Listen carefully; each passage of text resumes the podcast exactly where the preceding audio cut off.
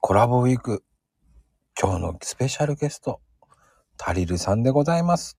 はい、よろしくお願いします。いやータリルです。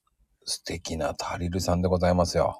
よろしくお願いします。さあ、分量足りるっていうわけじゃないんですけ ど、あの、タリルさんの、はいまあ、これついつい食べてしまう料理ってありますかついつい食べてしまう料理はですうね、。あの、餃子ですね。おー。なんか、手作りするんですけど、あうち手子供がちっちゃい時とか、うん子供たちと一緒に包んで食べてたんですね。はいはいはい。で、あの、25枚入りとかの袋を、100枚、100個、100個ぐらい作って、はいはいはい。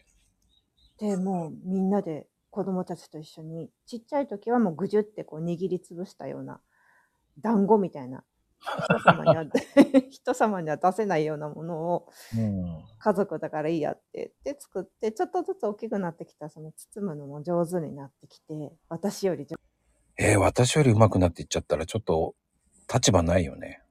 うん でもなんか、まあ、料理男子男の子2人なんでうん料理男子になってもらえれば私のう楽できるんで全然いいです。ああ、ちょっと英才教育入ってますね。 そうそうそうそう。あの、料理男子のね。はい。何もやらずに、うん。いかに私の手間を省くかが、私の教育方針なので。そうやってうまく育ててるわけですね。はい。もう、上手って言って、うん。何でも子供にご飯作ってもらうっていう風にしてます、今は。ああ、俺はそれで料理作るようになっちゃったのかもしれないな。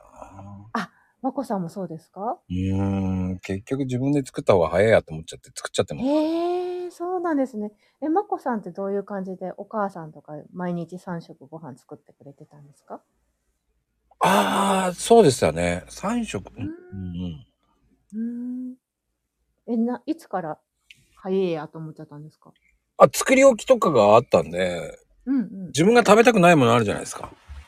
うんうん、あるある。うん。それはね、パスタ食いてえからパスタ食おうっつって。